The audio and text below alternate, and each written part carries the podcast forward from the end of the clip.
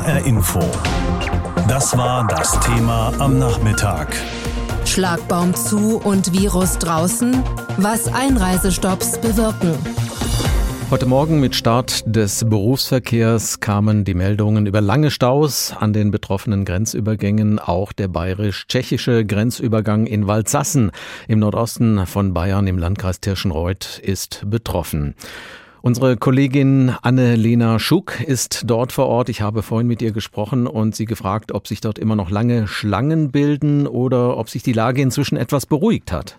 Inzwischen hat sich die Lage hier in Waldsassen beruhigt. Also im Moment stehen hier drei bis vier Pkw und ich sehe noch einen Lkw hier stehen. Man muss aber auch sagen, das ist hier ein relativ kleiner Grenzübergang auf einer Bundesstraße. Aber trotzdem pendeln hier täglich 2500 Tschechen nach Deutschland in den Landkreis Tirschenreuth. Und heute Morgen hat es deswegen auch längere Schlangen gegeben, genauso wie an anderen bayerischen Grenzübergängen. Zum Beispiel in Philippsreuth in Niederbayern. Da mussten die Lkw-Fahrer bis zu drei Stunden warten und auch in Kiefersfelden an der Grenze zu Österreich gab es längere Staus. Hier, wo ich jetzt gerade stehe, in Waldsassen, da haben sich heute Morgen so circa 30 Autos gestaut und das Ganze bei minus 17 Grad. Der Stau ist vor allem auch deswegen zustande gekommen, weil viele die Einreiseanmeldung noch nicht dabei hatten oder beziehungsweise hier nicht online ausfüllen konnten, weil man hier sehr schlechten Empfang hat. Was müssen die Menschen denn tun, beziehungsweise welche Voraussetzungen müssen sie alle mitbringen, damit sie aus Tschechien nach Deutschland einreisen dürfen? Also zuerst einmal braucht jeder zwei Dokumente. Und das eine ist ein negativer Corona-Test, der darf nicht älter sein als 48 Stunden. Und dann eben die Einreiseanmeldung, die kann man, wie gesagt, online machen oder dann hier direkt an der Grenze auch in Papierform ausfüllen. Und dann prüfen die Behörden auch noch, ob man überhaupt zu der Personengruppe gehört, die einreisen darf. Das sind zum einen deutsche Staatsbürger und Personen, die eine Aufenthaltsgenehmigung in Deutschland haben und Berufspendler. Ja, und das ist jetzt das, was ein bisschen für Verwirrung gesorgt hat. Es war nämlich nicht ganz klar, welche Berufspendler hier einreisen dürfen. Ähm, vor allem dürfen Personen, die in systemrelevanten Berufen arbeiten, einreisen, also Lkw-Fahrer zum Beispiel, die eben Güter hier rein transportieren oder die im Gesundheitswesen arbeiten. Aber ganz genau definiert ist das noch nicht. Also das Ganze lief hier nach dem Ermessen der Bundespolizei ab. Zum Beispiel durften Personen, die im Bau und im Handwerk arbeiten, nicht einreisen. Also wir haben hier einen ganz verärgerten Fliesenleger zum Beispiel angetroffen, der wieder zurückfahren musste. Also das führt auch schon mal zu ziemlich viel Frust bei den Betroffenen. Wie nehmen denn die Menschen generell diese Regelungen auf? Gibt es da viel Unmut oder hat man auch Verständnis? Ja, also den Unmut gibt es vor allem bei den tschechischen Arbeitnehmern. Hier wurden allein zwischen 0 Uhr und 6 Uhr heute Morgen in ganz Deutschland 5000 Fahrzeuge wieder abgewiesen. Und natürlich äh, sind diese Leute dann frustriert. Und es herrscht viel Unsicherheit auch bei den Arbeitgebern, die angewiesen sind auf die tschechischen Arbeitskräfte. Und auf der anderen Seite sind aber auch die Landkreisbewohner, die sich jetzt viel geschützter fühlen und die sogar froh sind über diese Grenzkontrollen. Denn gerade die Gebiete hier an der Grenze zu Tschechien sind Corona-Hotspots. Ich bin ja jetzt hier im Landkreis Tirschenreuth. Das ist der Landkreis mit dem deutschlandweit höchsten 7-Tage-Inzidenzwert. Heute liegt der Wert bei 316. Könnte sich denn an diesen Einreiseregelungen an der Grenze noch etwas ändern oder wird das jetzt erstmal so bleiben? Ja, es könnte sich noch etwas ändern und zwar soll genauer definiert werden, welche Berufspendler jetzt überhaupt einreisen dürfen. Also ich habe ja schon gesagt, Personen, die im Gütertransport arbeiten oder im Gesundheitswesen, die dürfen auf jeden Fall hier reinkommen. Und dann ist es auch noch so, dass es wahrscheinlich noch eine Ausnahme geben wird für sogenannte unverzichtbare Mitarbeiter. Also da sollen die Unternehmen, sollten bis heute um 14 Uhr beim Landratsamt eine Liste abgeben, wo diese Mitarbeiter draufstehen und die Behörden prüfen jetzt diese Fälle und würden dann für diese unverzichtbaren Mitarbeiter gegebenenfalls eine Bescheinigung ausstellen, sodass diese dann auch wieder nach Deutschland einreisen dürfen, um hier zu arbeiten. Die österreichische Regierung protestierte heute gegen die seit Sonntag geltenden Beschränkungen. In Berlin aber verteidigte man das Vorgehen als notwendig. Es gehe ja nur um vorübergehende, verstärkte Grenzkontrollen, nicht um Grenzschließungen. Das Ziel ist zu verhindern, dass sich die deutlich aggressiveren Virusvarianten in Deutschland genauso schnell ausbreiten wie in unseren Nachbarländern. Nur dieses Argument zieht für die Regierung in Wien nur begrenzt. Und es gibt ja noch viele ungeklärte Fragen zum Status von Pendlern zum Beispiel. Mit unserem Österreich-Korrespondenten Clemens Vierenkotte wagen wir jetzt mal den Blick auf die Straße. Zu den befürchteten großen Verkehrsstaus bei der Ausreise nach Deutschland ist es nach Angaben der Tiroler Polizei zunächst nicht gekommen. Stefan Eder, Sprecher des Tiroler Landespolizeikommandos gegenüber dem ORF. Dieser Stau ist bisher ausgeblieben.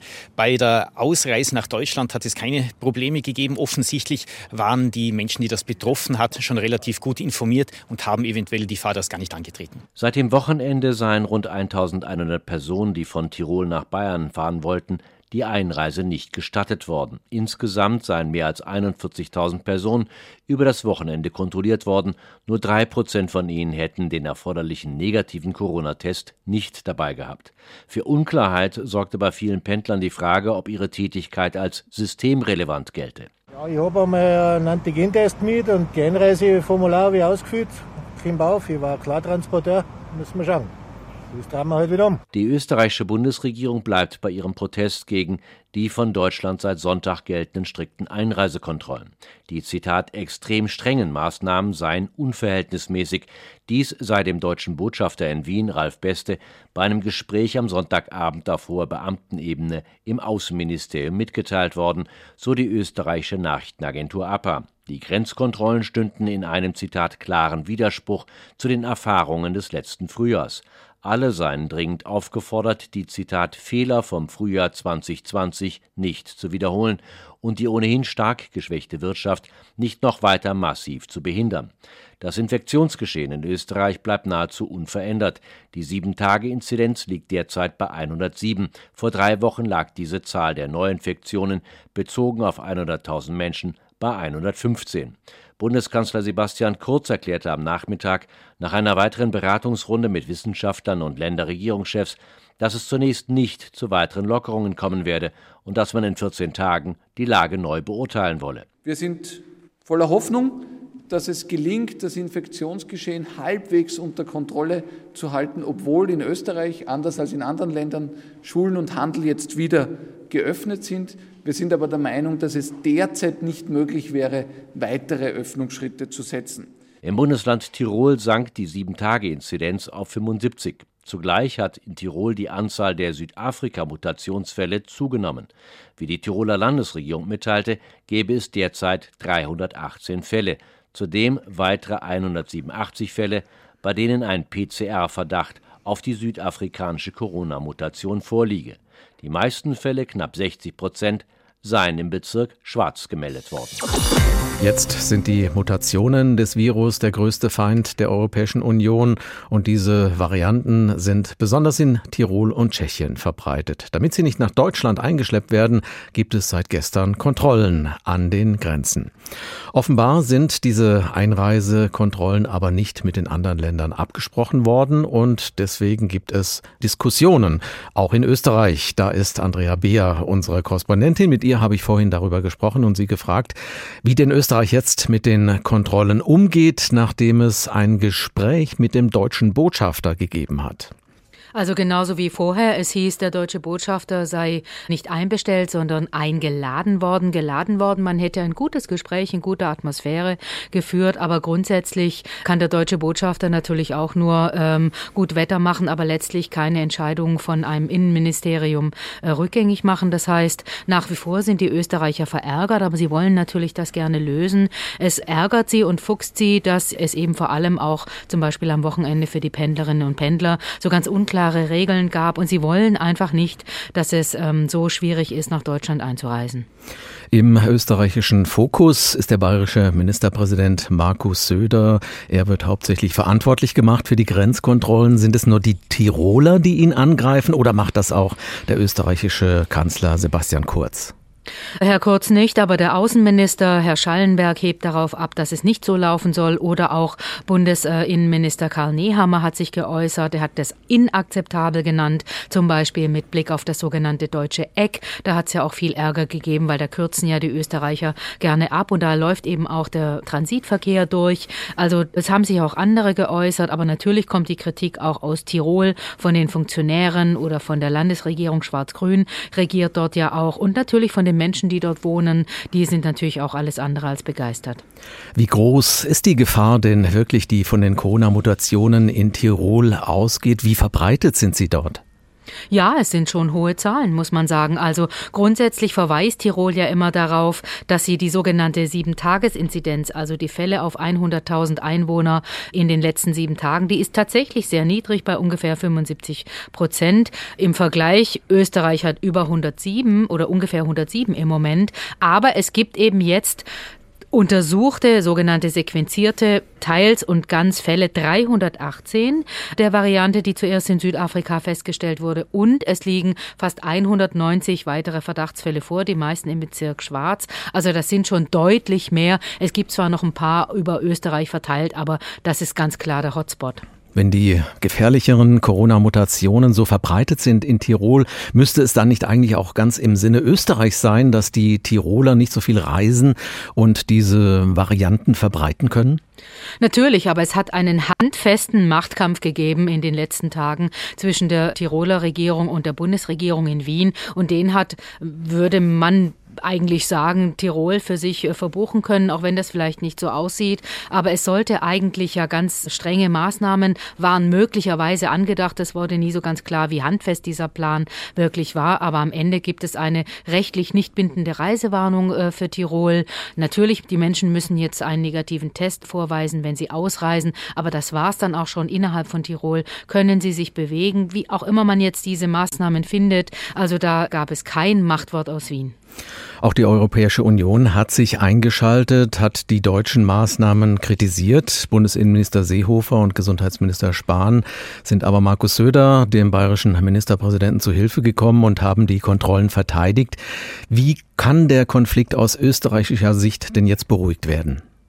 Na, aus österreichischer Sicht müssen einfach alle Pendler hin und her fahren können. Das ist zum Beispiel ein ganz wichtiger Punkt. Und die Österreicher ärgert ja auch immer die Situation am Brenner, an die sie auch gleichzeitig denken, wenn sie an Transitverkehr denken. Sie haben ja zum Beispiel gesagt, okay, dann kontrollieren wir einfach schon an der österreichisch-italienischen Grenze, ob die Leute überhaupt eine Berechtigung hätten, in Deutschland weiterzufahren, denn wir wollen die nicht alle bei uns im Land haben.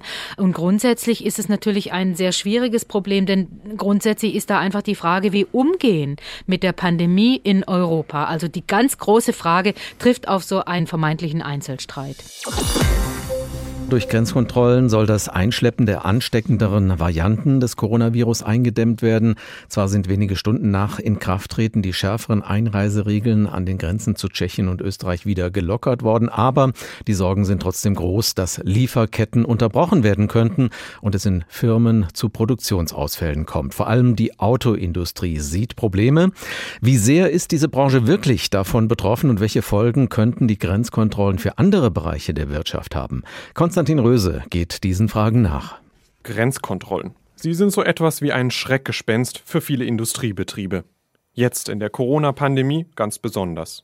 Können keine Rohstoffe oder Fertigungsteile mehr per Lkw über europäische Ländergrenzen hinweg transportiert werden, stehen sehr schnell Produktionsbänder still. Das weckt Erinnerungen an den März vergangenen Jahres. Damals brachen in kürzester Zeit weltweit Lieferketten zusammen, weil im ersten Lockdown Grenzen geschlossen wurden. Besonders kritisch war das bei sogenannten Just-in-Time-Lieferungen, wie sie in der Automobilindustrie gang und gäbe sind. Hier werden Materialien erst kurz bevor sie benötigt werden angeliefert. Jetzt also die verschärften Einreiseregelungen an den Grenzen zu Tschechien und Österreich. Carsten Przeski, Chefvolkswirt der ING Bank. Also diese Grenzschließungen haben sicherlich für, für Deutschland schon große Folgen. Ja, denn wir reden hier doch über zwei ziemlich wichtige Handelspartner. Am lautesten klagt der Verband der Automobilindustrie, kurz VDA. Die Produktion werde wegen Mangel an Zulieferkomponenten größtenteils zum Erliegen kommen, so ein Sprecher am Wochenende. Jürgen Pieper, Automobilexperte vom Bankhaus Metzler, sieht das etwas gelassener. Als Schnellreaktion hat der VDA, glaube ich, ein bisschen zu viel Alarm geschlagen.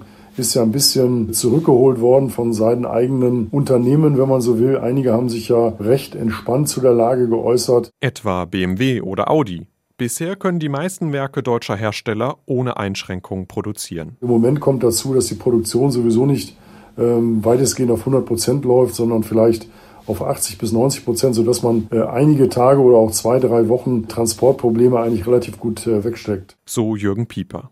Zwar sind die Automobilhersteller und andere Industrieunternehmen von den verschärften Einreiseregelungen bisher nicht so schwer getroffen wie im letzten Jahr, sagt Ökonom Carsten Pschesky. Aber das sind ja genau die Sektoren, die uns in den letzten Monaten vor einem stärkeren Wirtschaftseinbruch beschützt haben.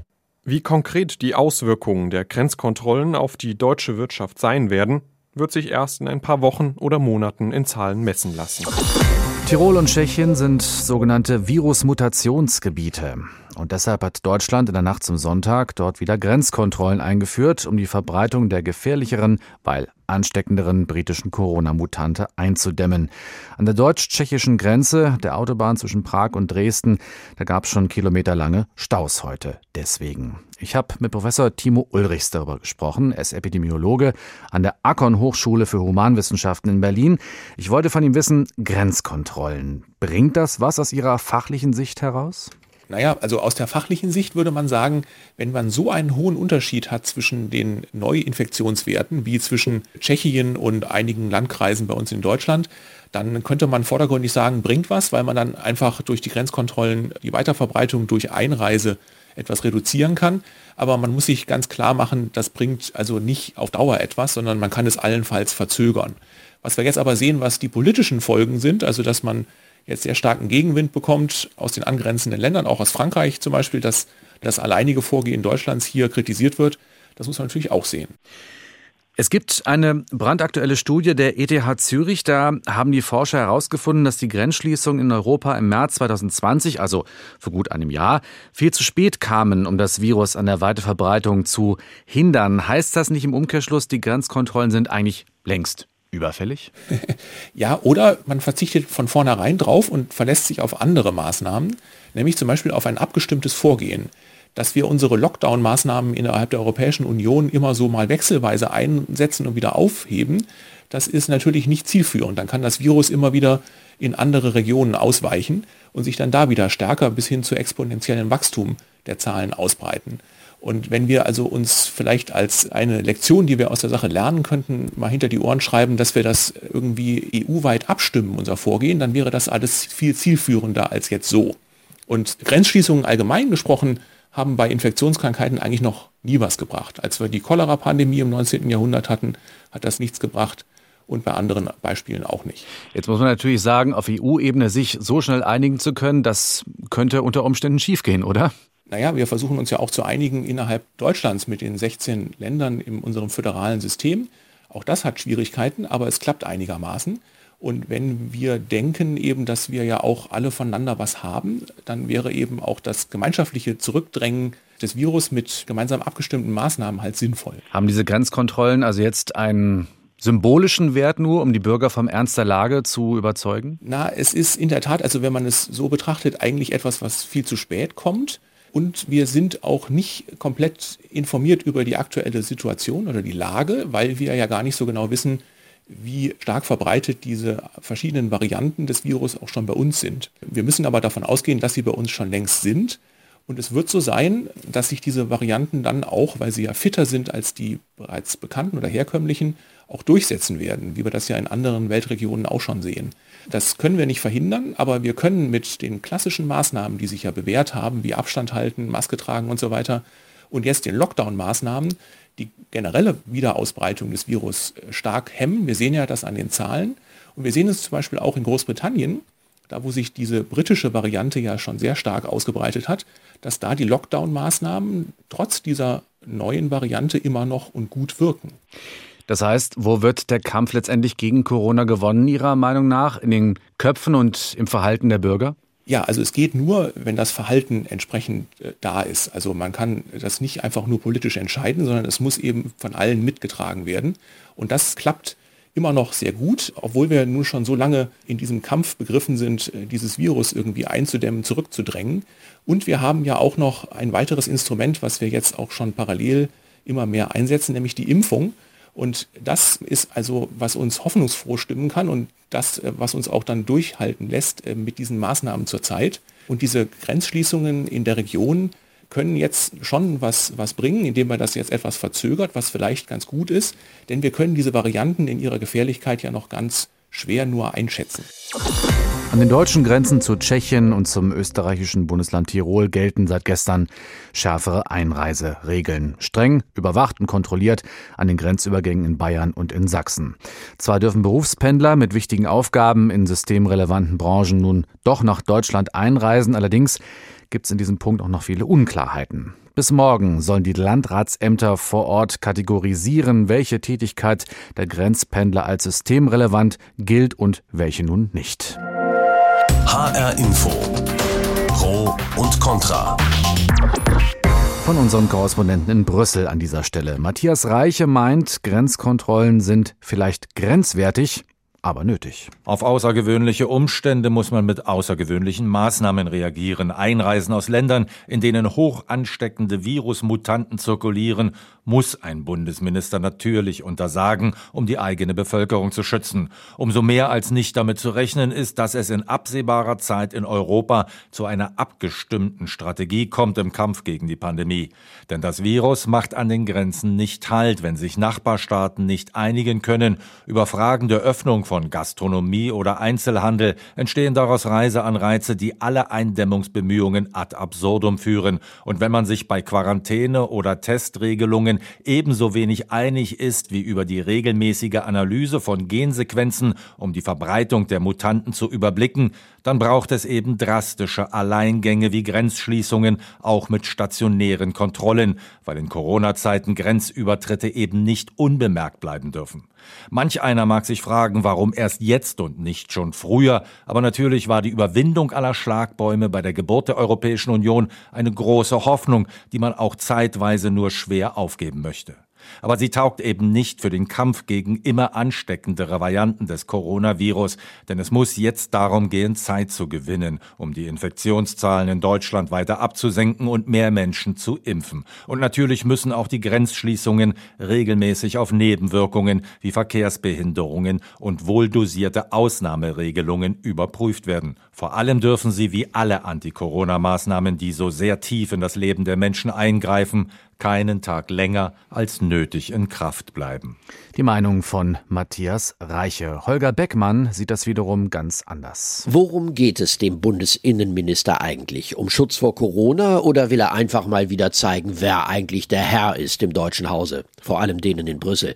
Von da kommt ja für die Bayern-CSU sowieso immer alles Schlimme. Deshalb auch Seehofers zackig gemeintes Jetzt reicht's via Bildzeitung Richtung EU, weil man es dort doch tatsächlich gewagt gesagt hatte, die Sinnhaftigkeit der bayerischen Grenzkontrollen nach Tschechien und Österreich anzuzweifeln. Unionskanzlerkandidat ins B, Markus Söder, macht bei Seehofers Linie kräftig mit. Das darf man dann schon mal als kleinen Probierhappen darauf verstehen, was er als Kanzler anrichten könnte mit Blick auf Deutschlands Rolle in Europa. Nichts Gutes, um es vorsichtig zu sagen. Denn genau das kommt bei diesem deutschen Alleingang doch heraus.